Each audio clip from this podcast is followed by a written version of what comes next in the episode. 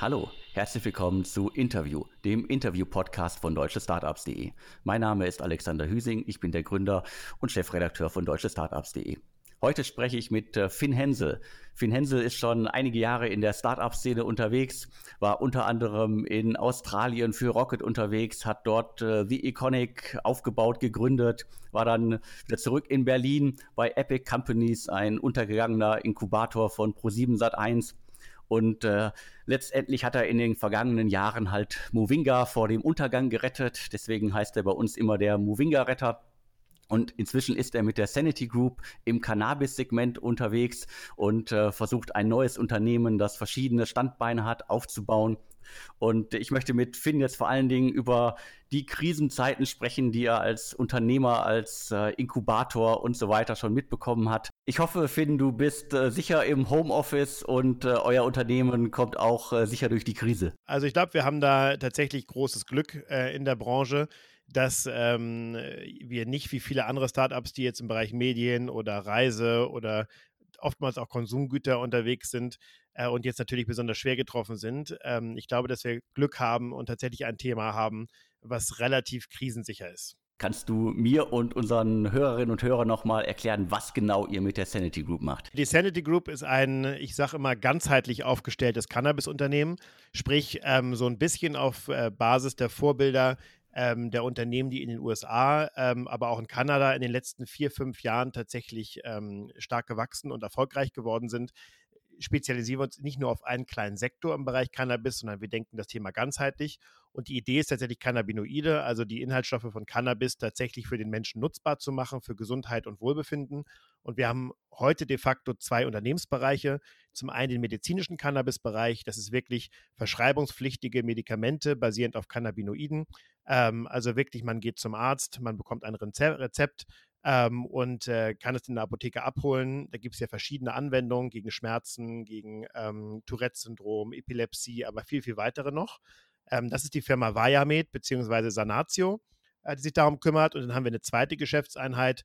Das ist halt alles, was heute schon frei verfügbar ist. Das heißt also wirklich andere Elemente der Handpflanze, also andere Cannabinoide außer THC, die ja äh, nicht unter das Betäubungsmittel fallen.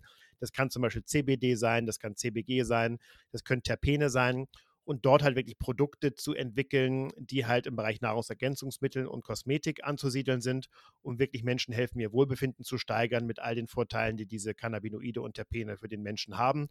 Und das läuft unter der Firma Vai. Ähm, das ist quasi unsere Marke, die wir nutzen, um halt Konsumentenprodukte auf den Markt zu bringen. Genau, da kommen noch vielleicht ein paar ganz andere Geschichten. Ähm, wie gesagt, ganzheitlich, also da gibt es ja noch viel Fantasie, was in dem Bereich noch möglich ist, außerhalb dieser beiden Geschäftseinheiten, aber das ist es heute so im Kern. Kann man das jetzt äh, zunächst mal auf B2B und B2C im äh, Zusammenspiel runterbrechen? Ja, kann man schon. Es, ist nicht ganz so einfach, weil auch bei Vi sind wir ja zum Beispiel jetzt bei Douglas gelistet. Sprich, ähm, natürlich ist das auch irgendwie B2B, ähm, während man auch sagen kann, natürlich der, der Patient, der ja auch am Ende ein C, also ein Consumer ist, holt sich unser Produkt ja auch in der Apotheke. Also von daher kann man auch argumentieren, dass es irgendwie auch B2C ist. Aber in der Tat, ganz grob gesagt, kannst du schon sagen, Medical ist für uns B2B-Fokus ähm, und definitiv äh, VI, das Thema Consumer, ist, wie der Name schon sagt, für uns B2C-Fokus. VI habt ihr jetzt gefühlt gerade erst gestartet, also so kurz vor dem Lockdown, vor dem Shutdown und äh, ihr habt Werbung geschaltet, ja, und auch bei uns im Podcast. Ich habe Werbung an den U-Bahnhöfen gesehen und äh, ihr seid bei DM gelistet. Das heißt, äh, der Shutdown hat euch da zunächst erstmal so richtig in die äh, Parade ge gefahren. Ja, ja und nein. Ähm, zum einen äh, die Dinge, die jetzt tatsächlich, du sagst die Listungen, auch bei Douglas, natürlich jetzt mit den geschlossenen Filialen, die jetzt äh, erst wieder im, im, im, Ende April, Anfang Mai aufmachen, ist natürlich eine kleine Bremse gewesen, aber da wussten wir halt immer, dass es eine temporäre Sache ist. Und das Schöne ist, wir haben das Unternehmen ja als Direct-to-Consumer-Business im Bereich Wire aufgezogen. Sprich, also alles, was wir B2B machen, ist dort mehr oder weniger äh, die Sahnehaube. Ähm, aber das Kerngeschäft ist wirklich unsere eigene Website. Und da sehen wir halt tatsächlich im Lockdown ein sehr, sehr starkes Interesse. Also ich glaube, das ist ein Produkt, was, was gut zu Hause funktioniert, womit sich Leute auch gerne beschäftigen zu Hause. Und dementsprechend muss ich ganz ehrlich sagen, äh, profitieren wir gerade in einer gewissen Art und Weise von der Situation. ähm, weil natürlich ähm, unsere typischen Werbekanäle, die wir nutzen, Out of Home ist jetzt ein schlechtes Beispiel, weil keiner ist mehr draußen. Das heißt also, die U-Bahnhöfe sind nicht mehr so voll wie früher. Das heißt, das ist natürlich ein bisschen verschenkt, ähm, was wir dort ähm, an Anzeigen geschaltet haben.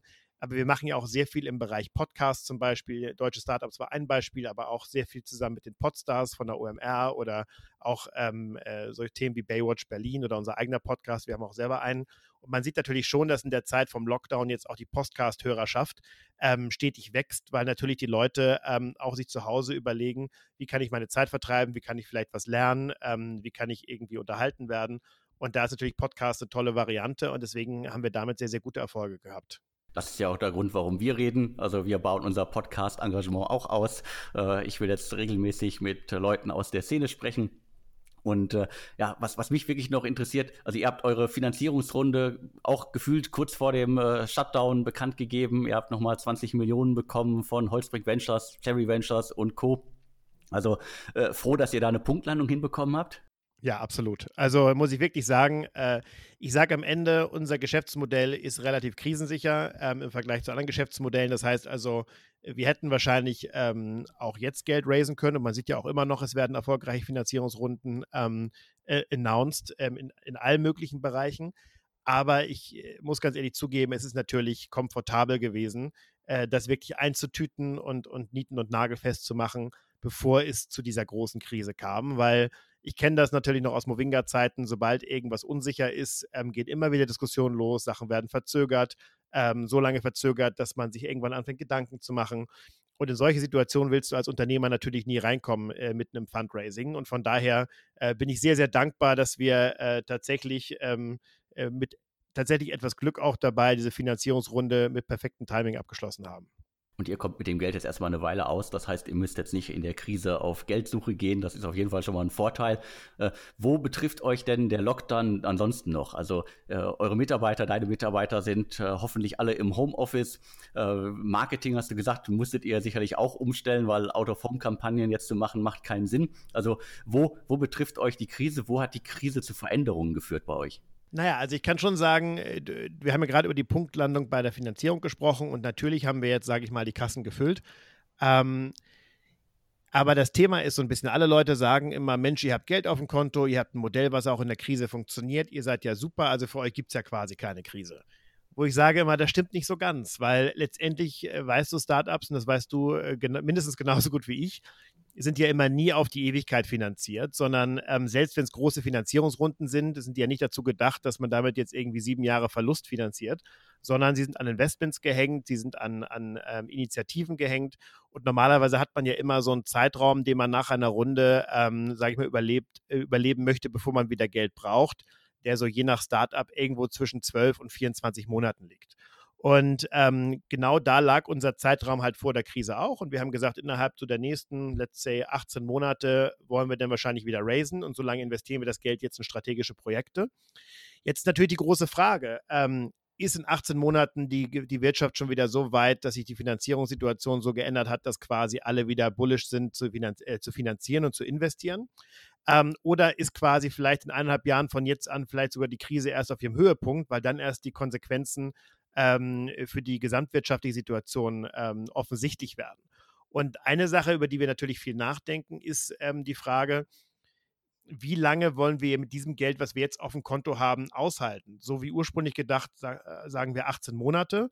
Oder müssen wir es auf 24 Monate oder noch länger strecken, um sicher zu sein, dass die Krise vorbei ist, sobald wir wieder raisen wollen? Das ist natürlich schon eine Sache, die uns täglich beschäftigt, weil so hat es indirekt doch Konsequenzen auf das Day-to-Day, -Day, weil wenn wir das Geld länger strecken wollen, können wir gewisse Investments nicht machen, man kann Initiativen nicht machen, man muss vielleicht ein bisschen den Gürtel enger schnallen. Das heißt also, selbst in einer vermeintlich guten Situation wie unserer, ist die Krise natürlich schon allgegenwärtig. Das ist ein Thema. Und das Zweite, was halt auch noch natürlich uns betrifft, ist das Thema Homeoffice. Ich glaube, das machen wir aber wie viele andere auch ganz gut. Also dadurch, dass wir auch agile arbeiten und, und nach Scrum-Logik nicht nur Tech, sondern alle Teams organisieren, konnte man relativ schnell virtuell umsteigen. Wir haben gerade eine Umfrage unter unseren Mitarbeitern gemacht, ob sie glauben, mehr effizient oder weniger effizient geworden zu sein in der Homeoffice-Zeit. Und tatsächlich sagt die große Menge an Mitarbeitern, dass sie effizienter geworden sind. Also das ist zumindest mal ein gutes Zeichen, trotz Krise, auch vielleicht mal Meetings zu streichen, die nicht, die nicht super wichtig sind. Und wahrscheinlich sich auch so ein paar Effizienzfragen zu stellen.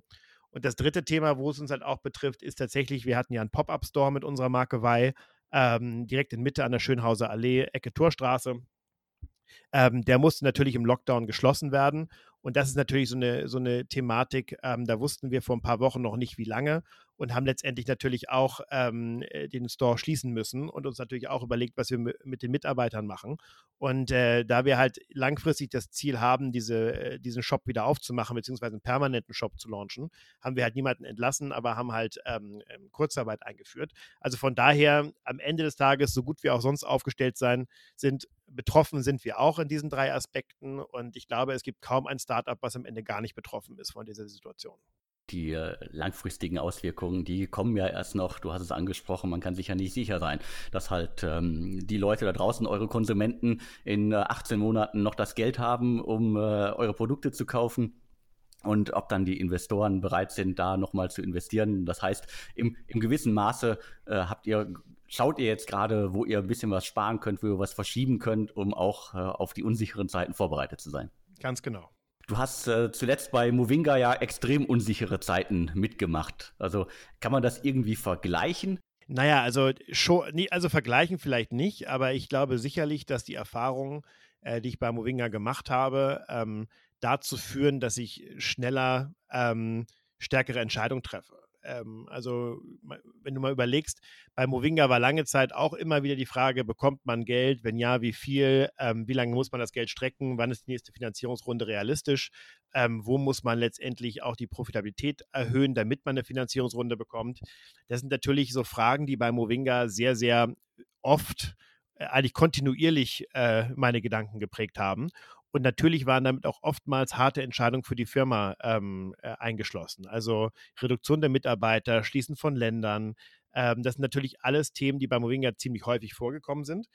Und letztendlich, sage ich mal, hat man bei Movinga damals wahrscheinlich, äh, insbesondere auch ich, eher mal einen Tag zu lange gewartet, als einen Tag zu wenig zu warten, bevor man halt solche Entscheidungen getroffen hat. Und am Ende ist immer ähm, meine, mein Gefühl gewesen, ähm, man hätte lieber eine frühe Entscheidung sehr stark und konsequent treffen sollen, als das über mehrere Monate hinweg immer mal wieder ein bisschen zu machen. Und ich glaube, das führt auch gerade dazu, dieses Learning jetzt auch in der aktuellen Situation zu sagen, lass uns lieber jetzt einen Case äh, rechnen, der konservativer ist und lass uns die Weichen dafür jetzt stellen, anstatt ähm, in einem Jahr überrascht zu sein, dass die Wirtschaft immer noch am Boden liegt, wir kein Geld bekommen und wir plötzlich dann ähm, noch drastische Entscheidungen treffen müssen, weil wir die Weichen nicht früh genug gestellt haben. Und von daher lässt sich das schon vergleichen. Ähm, natürlich eine andere Situation, anderes Business, andere Dynamiken. Äh, Movinga hatte ja eine Krise, die natürlich auch in der Öffentlichkeit sehr, sehr stark dargestellt wurde, weswegen natürlich Investoren auch grundsätzlich dem Thema eine lange Zeit skeptisch gegenüber waren.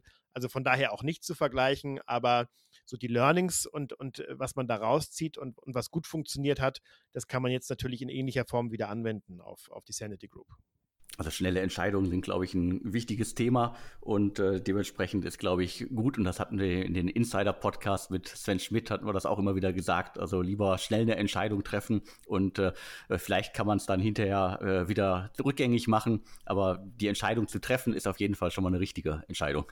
Ich kann dir sagen, es war sogar schon zu Iconic-Zeiten in Australien. Äh, da hatte ich äh, einen Mentor, der ein alter Hase in der Fashion-Industrie war und der hat äh, immer gesagt, rather a bad decision on a Monday than a good decision on a Friday. Und was meinte er damit? Äh, dass man, wenn man am Montag eine schlechte Entscheidung trifft, hat man noch sechs Tage oder fünf Tage Zeit, sie zu revidieren.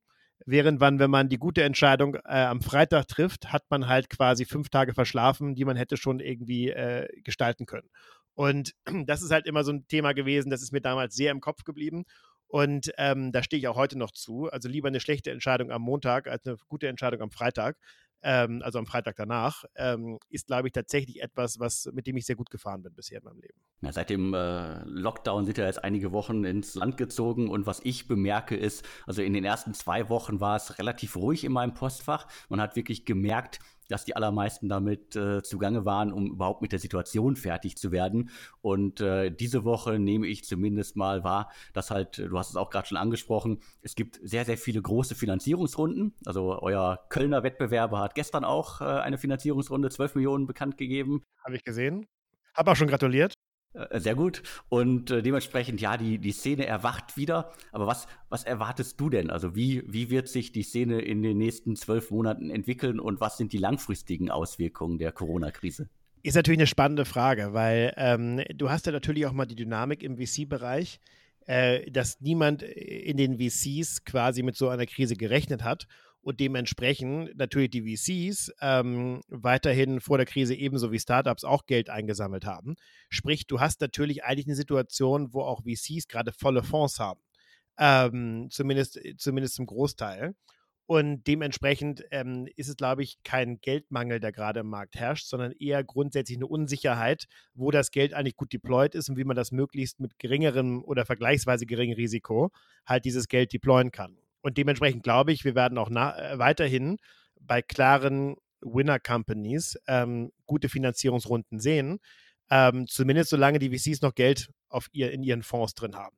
Wenn dann irgendwann der VC jetzt in einem halben Jahr oder in einem Jahr die nächste Fondsgeneration raisen muss, dann könnte ich mir vorstellen, wird es auch für die VCs so, dass es wahrscheinlich ein bisschen weniger Geld im Markt sein wird. Und dann wird man wahrscheinlich noch einen stärkere, ähm, stärkeren Einfluss auf die Startups sehen. Das kann aber tatsächlich erst nächstes Jahr zum Beispiel passieren. Ne? Also von daher glaube ich, man muss über diesen kurzfristigen und den langfristigen Effekt unterscheiden.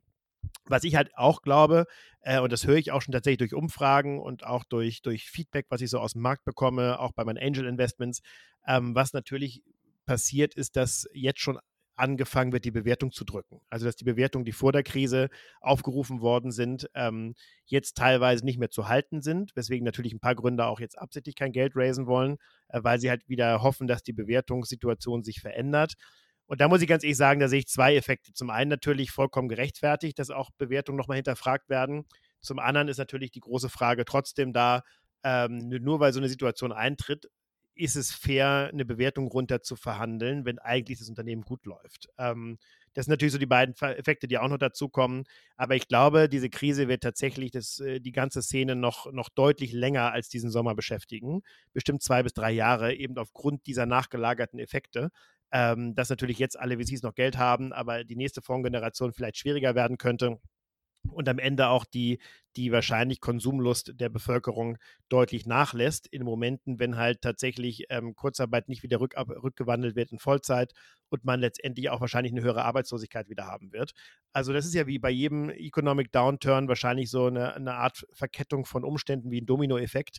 Und ich glaube, da haben wir noch lange nicht das Ende gesehen, sondern sind gerade erst noch am Anfang. Du hast es gerade angesprochen, du bist auch als äh, Angel unterwegs. Äh, äh, darfst du und kannst du jetzt oder hast du überhaupt noch die Zeit, neben Sanity Group Investments zu machen oder kümmerst du dich jetzt erstmal um deine alten Beteiligungen? Äh, kann ich dir ganz klar sagen. Ähm, komplett nur noch um die alten Beteiligungen, weil ähm, zwei Gründe. Also zum einen natürlich ähm, ist Sanity mein, äh, zusammen natürlich mit Fabian, mein Vollzeit-Baby. Also das ist wirklich, das ist jetzt nicht so, ich bin ein satter Gründer, der nochmal auf seine alten Tage nochmal was äh, so nebenbei neu macht, sondern das ist wirklich, wo ich sage, in gewisser Art und Weise ist die Sanity Group auch meine Berufung. Ähm, da stürze ich mich voll rein. Das heißt, also rein zeitlich habe ich wenig Zeit. Aber ähm, es ist ja auch kein Inkubator-Business gewesen, sprich, es ist ja nicht irgendwie vorfinanziert worden. Ähm, sprich, Fabian und ich haben am Ende auch unser, äh, am Anfang auch unser eigenes Geld reingelegt in die Firma. Ähm, sprich, es ist natürlich eine große, ähm, äh, eine große Arbeit, äh, die rein ressourcentechnisch äh, vor mir und hinter mir liegt aber auch natürlich einen finanziellen Anschub, den ich dort gegeben habe. Von daher sehe ich momentan leider bei mir keinen, keinen Raum, jetzt noch große Angels Investments nebenbei zu machen, äh, weder finanziell noch, noch mit der Arbeit, die damit zusammenhängt. Weil ich denke auch immer, gute Angel Investments, um die muss man sich kümmern ähm, und die Zeit habe ich halt gerade nicht. Und das ist natürlich schon auch eine Sache, die zwar schade ist, aber äh, die letztendlich von der Priorität für mich unter der Sanity Group liegt und von daher ähm, das wahrscheinlich normal ist. Also wenn ich mal so kleine Sachen hier und da sehe, wo ich sage, das, das, das kann passen, dann mache ich, glaube ich, schon äh, das noch und schaue es mir an, aber prinzipiell bin ich natürlich selber jetzt, seit ich bei Movinga raus bin, da so ein bisschen ähm, zurückhaltender geworden und zum Beispiel bei Berliner Berg, der Brauerei, die ich ja gegründet habe, zusammen mit Uli Erxleben ähm, vor ein paar Jahren, bin ich zum Beispiel auch als Geschäftsführer gar nicht mehr dabei, sondern nur noch als Gesellschafter und Gründer, weil ich halt einfach dieses Commitment der Zeit, was damit einhergeht, gar nicht mehr leisten kann. Mit Berliner Berg habt ihr auch äh, für viele Schlagzeilen gesorgt, also digitale Unternehmer, die eine Brauerei gründen. Äh, wie, äh, wie, wie ist denn die Krise und äh, Berliner Berg, wie passt das zusammen? Also ganz interessant. Also ich, ich schaue so Brauereien oder auch ähm, allgemein Spirituosenunternehmen, wenn man sich mal so guckt oder äh, quasi alles, was im Bereich Alkohol ist, das ist so ein bisschen gut und schlecht. Ähm, ich höre da auch so gemischte Signale. Was natürlich allen ähm, gemeinsam ist, ist, dass das Thema fehlende Gastronomie natürlich einen riesen Impact hat. Also die ganze Gastronomie-Szene, da hängt ja auch noch viel dran. Da hängen ja auch DJs, Künstler und so weiter dran aber natürlich auch die ganzen Zulieferer für die Gastronomie, ähm, nämlich eben, sage ich mal, Fassbier, aber auch Flaschenbier und eben noch Alkohol. Und ich glaube, da gibt es sehr, sehr wenige Ausnahmen äh, von Firmen, die nicht negativ betroffen sind. Ich glaube, umso mehr die ähm, Abhängigkeit von Gastronomieumsätzen ist, desto höher ist die Auswirkung der Krise offensichtlich. Und äh, da ist tatsächlich bei Berliner Berg, war es immer eine, eine, eine, gute Strategie. Also Gastronomie ist immer die Priorität gewesen aber wir sind halt eben nicht nur in der Gastronomie und wir sind halt auch in den Spätis, wir sind halt auch in den Supermärkten und da äh, sieht man eigentlich, dass tatsächlich der Bierabsatz gleich bleibt, bis sogar teilweise nach oben geht, weil halt die Leute ihren Gastronomiekonsum mit Konsum zu Hause ersetzen. Ja, also äh, das ist, glaube ich, ähm, bei vielen, auch mit denen ich spreche, so, das ist sowohl anekdotisch als auch laut Statistik so. Und dementsprechend ist Berliner Berg eigentlich gut aufgestellt. Klar würde man sich deutlich über mehr Gastronomieumsätze freuen und man unterstützt auch die Gastronomie. Wir haben zum Beispiel bei Berliner Berg so eine Art Soli-Kiste. Ähm, das heißt also, in, Berlin gibt es eine Solidaritätskiste. Man kann halt ein Bier bei Berliner Berg bestellen. Man bekommt es nach Hause geliefert und die Profite daran werden der Gastronomie und der Künstlerszene gespendet, äh, unter anderem dem Club, äh, Clubkommission Berlin.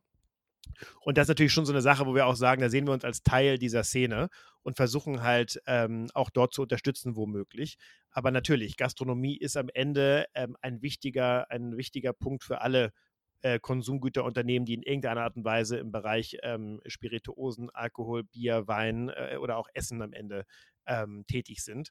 Wenn Gastronomie nicht da ist, dann fällt halt immer ein großer, großer Umsatztreiber weg. Ja, man liest das ja an äh, mehreren Stellen, äh, was die Leute, erst haben die Leute Klopapier gehamstert und äh, zuletzt sind sie, glaube ich, alle auch auf Alkohol umgeschwenkt. Äh, man muss ja die Zeit zu Hause irgendwie überbrücken. Also ich sehe, mein, meine, meine Timeline bei Twitter ist voll von Leuten, die irgendwelche Wine-Tasting-Sets bestellen und äh, irgendwelche Weine ausprobieren von deutschen Winzern und mal quasi so eine Entdeckertour durch Deutschland machen. Also ich glaube tatsächlich, für solche Themen ist auch diese Phase ganz interessant, ja, weil ich glaube, die Leute schon sich auch mit Dingen beschäftigen, die sie vorher halt einfach so hingenommen haben. Und ich kann mir, also ich kenne keine Zahlen dazu, aber ich kann mir zum Beispiel vorstellen, dass Craft Beer und Wein am Ende zu den Gewinnern ähm, gehören, weil die Leute zu Hause sitzen und einfach mal neue Sachen ausprobieren wollen. Das kann ich mir definitiv auch vorstellen. Also ich sehe auch, was mir irgendwie an äh, Werbung auf Facebook, Instagram und so weiter empfohlen wird. Da sind halt vor allen Dingen viele Food- und äh, sonstige Startups, äh, Getränke-Startups, die ihre Produkte anbieten, teilweise mit Rabattcodes, die extra auf die äh, Krise zugeschnitten sind.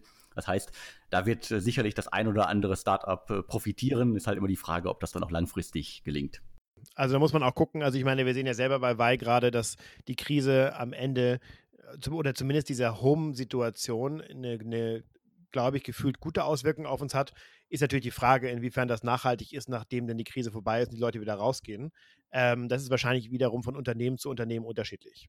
In der Szene ist immer eine beliebte Floskel, in Krisenzeiten entstehen besonders tolle, große und äh, gute Unternehmen. Glaubst du daran?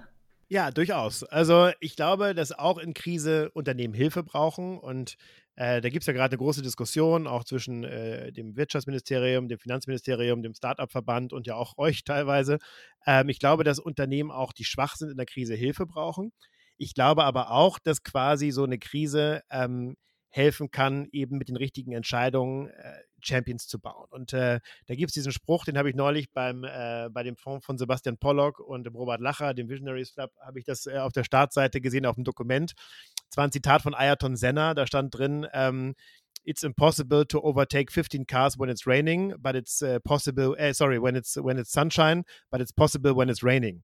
Äh, und ich fand das ganz, ganz interessant und charmant, diesen Satz eigentlich, weil natürlich so eine Krisenzeit auch dazu führen kann, dass Unternehmen, die stark aufgestellt sind, auch tatsächlich eben mehr äh, quasi Marktanteile gewinnen können und eben ähm, mit ihrer Krisenaufstellung, die sie äh, anderen Unternehmen vielleicht voraus sind, tatsächlich auch Vorteile aus der Krise gewinnen kann und eben besonders starke Unternehmen, die schmal aufgebaut sind, die aufs Geld achten, ähm, die diese Krise überleben, die werden dann, wenn sie alles gut machen, in positiven Zeiten, die ja ganz sicherlich wiederkommen, natürlich noch mehr, noch mehr aufblühen. Und das glaube ich halt schon ganz stark, dass diese Phase mit dem richtigen Mindset auch dazu führen kann, dass sehr, sehr starke Unternehmen, die Markt konsolidieren, ähm, geschaffen werden können. Und da finde ich dieses Ayrton Senna Zitat, ähm, die Analogie zu Formel 1 und Regen überholen und Sonne überholen, finde ich da ganz angemessen. Ja, das passt auf jeden Fall sehr gut. Äh, einmal noch zurück zu Movinga und äh, dem damaligen äh, Beef mit dem direkten Wettbewerber Move24, den es ja nicht mehr gibt. Äh, was ich ganz spannend finde, und da wollte ich dich nochmal persönlich jetzt, äh, ich habe es im Podcast schon mal gesagt, also Holzbrink Ventures und Cherry Ventures hatten damals in deinen Wettbewerber äh, investiert und sind jetzt bei dir, bei der Sanity Group mit an Bord. Also böses Blut unterhalb der, innerhalb der Investorenschaft gibt es aufgrund der Millionen, die da verbrannt worden sind, nicht. Grundsätzlich glaube ich, äh, das war jetzt äh, sicherlich keine Absicht, dass ich äh, äh, bei der neuen Finanzierungsrunde direkt meine alten Wettbewerber angegangen sind. Ähm, ich pflege mit, mit Holzbrink und Cherry habe ich immer einen guten Umgang gepflegt, auch zu Movinga-Zeiten noch. Äh, ich kenne Philipp und Christian noch persönlich von Salando-Zeiten. Äh, ich kenne Navid von Holzbrink sehr gut. Also da gab es halt nie Berührungsängste.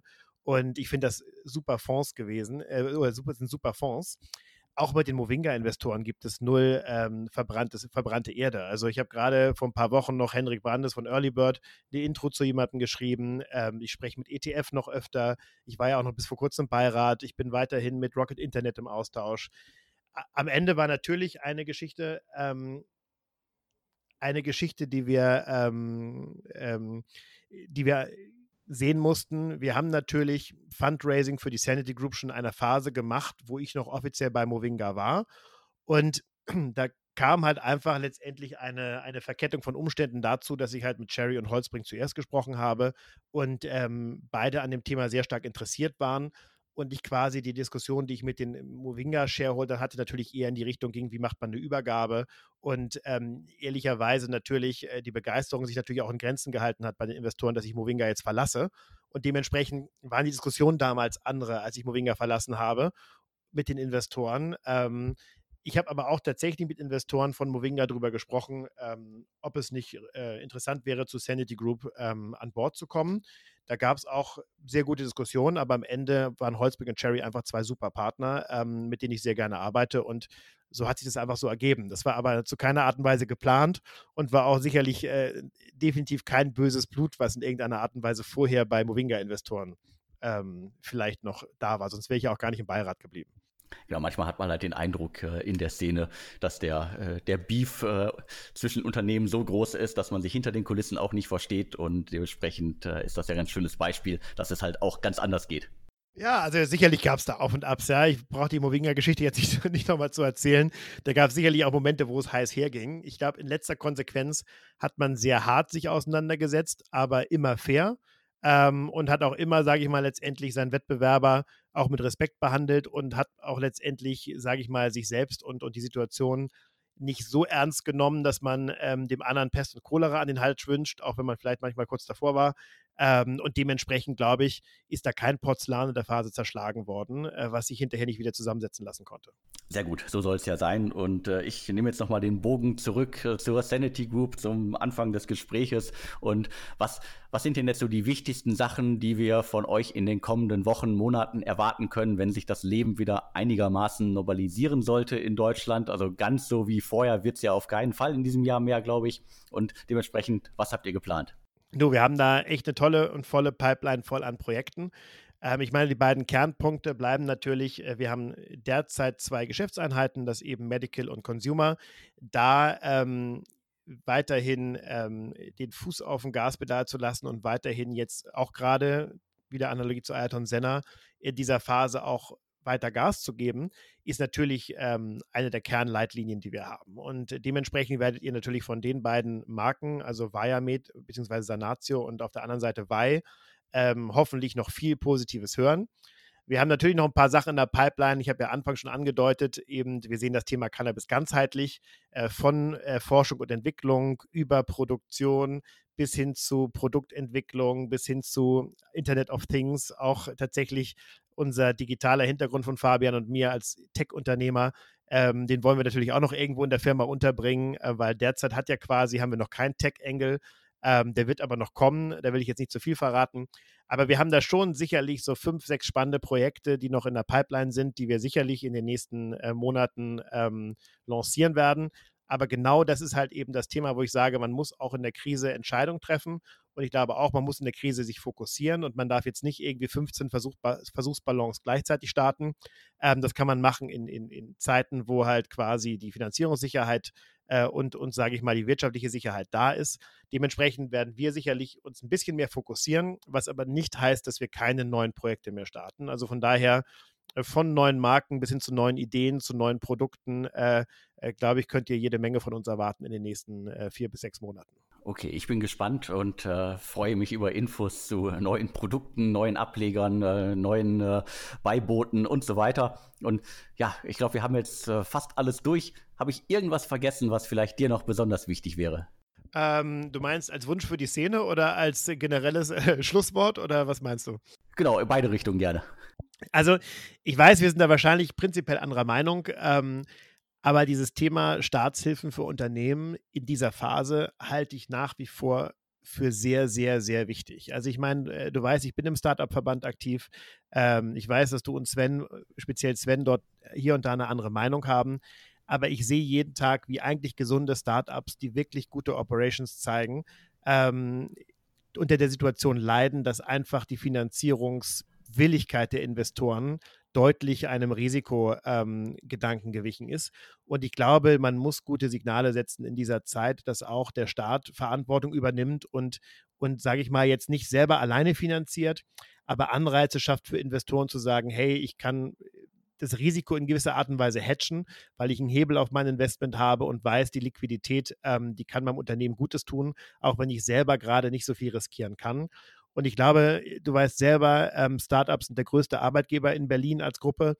Das ist inzwischen auch in, äh, in Städten und anderen Bundesländern, jetzt sage ich mal Nordrhein-Westfalen als Beispiel oder auch München als Startup-Stadt oder sogar Hamburg und eben auch Köln und Düsseldorf. Das ist inzwischen ein großer Wirtschaftsfaktor. Und, und jetzt quasi in der Krise davon zu sprechen, dass man halt ähm, die nutzt, um zur Bereinigung auch schlechte Startups aus dem Markt zu nehmen, das halte ich für zu kurzsichtig. Und ich glaube, wir müssen da ähm, gute Dynamiken entwickeln und tatsächlich muss der Staat auch ganzheitlich sich überlegen, wie wir dort, ähm, wie er dort aktiv werden kann. Das darf nicht missbraucht werden, das muss fair sein, das muss letztendlich alle Startups, die es jetzt treffen. Solche Mechanismen sind ja immer nicht ganz einfach zu entwickeln, weil irgendwo gibt es immer kleine Loopholes. Aber ich glaube, da sollte die Szene zusammenstehen und zusammen äh, mit der Regierung wirklich versuchen, eine gute Lösung zu entwickeln. Und das ist mir tatsächlich ziemlich wichtig, dass, dass das auch nochmal eine Message ist, die ich glaube, ähm, auch noch ein paar Leute nochmal verinnerlichen sollten. Kann ich verstehen. Ich glaube, die Kritik geht ja auch in die Richtung, dass halt äh, vor allen Dingen tote Pferde nicht äh, weiter geritten werden sollen und äh, dementsprechend vielleicht das 100 Millionen finanzierte Startup jetzt äh, nicht unbedingt noch vom Staat Hilfe braucht, sondern eher von den Gesellschaftern, die da eh ohnehin schon Millionen reingepumpt haben. Und am unteren Ende ist halt die Definition von Startup auch nicht immer nur VC finanziert. Die vielen gebootstrappten Startups im Lande, die brauchen natürlich auch Hilfe und äh, ich glaube, das ist so gerade so die Kritik, die auch äh, Sven im letzten Insider-Podcast nochmal äh, aufgegriffen hat. Die geht ja auch in die Richtung und dementsprechend, ich glaube schon, dass wir da auch äh, trotz der Kritik alle gemeinsam an einem Ziel arbeiten bin ich voll bei dir, aber am Ende des Tages, wenn du, wenn du ehrlich mal die Papiere vom Startup-Verband liest, dann siehst du ja, es ist halt nicht nur die millionenfinanzierten Startups, sondern es gibt verschiedene Phasen, nämlich genau vier. Und ähm, dort ist natürlich auch ganz klar davon die Rede, auch nicht Fremdkapital und nicht Eigenkapital finanzierten Startups ähm, eine Hilfe zu leisten. Wie man das am Ende macht, glaube ich, ist sehr klar diskutierbar und da gibt es wahrscheinlich nicht die, die, die beste und, und klare Lösung. Aber ich glaube, grunds grundsätzlich verstehe ich jetzt auch von dir, dass wir da inhaltlich äh, im gleichen Boot sitzen. Man muss halt nur gucken, wie man es am besten ausformuliert.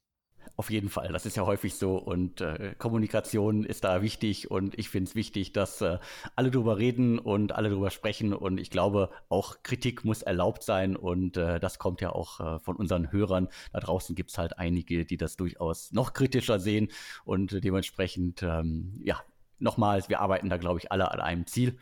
Richtig. So, dann sind wir, glaube ich, durch für diese Ausgabe. Vielen Dank, Finn. Vielen Dank für die vielen Hintergründe und für das Krisengespräch. Und äh, ich hoffe, dass äh, ich bald wieder von euch lesen werde. Das wirst du auf jeden Fall. Vielen Dank für deine Zeit und es ist immer ein Vergnügen. Alles klar. Dann nochmal danke und tschüss. Tschüss.